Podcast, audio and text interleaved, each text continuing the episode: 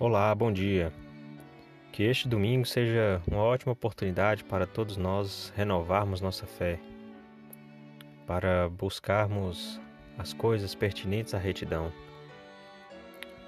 E a fé, como já comentamos aqui em outros episódios, é uma prova da nossa confiança em Deus, da nossa crença e são coisas que a gente sabe que existem, mas não vemos.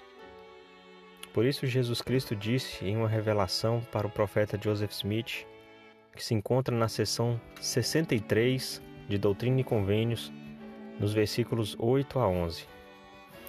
Em verdade vos digo: há entre vós quem busque sinais, e tem havido desde o princípio.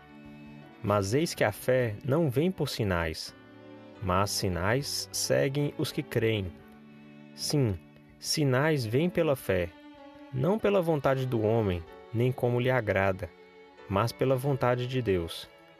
Sim, sinais vêm pela fé para produzir obras grandiosas, pois sem fé homem algum agrada a Deus, e Deus não se agrada daquele com quem está irado. Portanto, a esses não mostra qualquer sinal a não ser com ira para a sua condenação. Então, muitas pessoas podem ficar esperando uma manifestação para começarem a acreditar.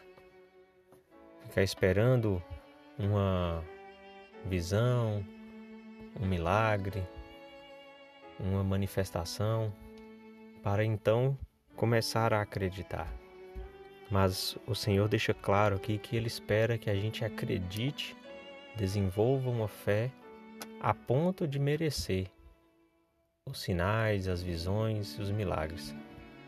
Então, essas manifestações, na verdade, são consequência da nossa fé e não uma prerrogativa, e não algo que vem antes para que então tenhamos a fé. O Senhor, na verdade, condena aqueles que esperam por sinais para começarem a acreditar nele.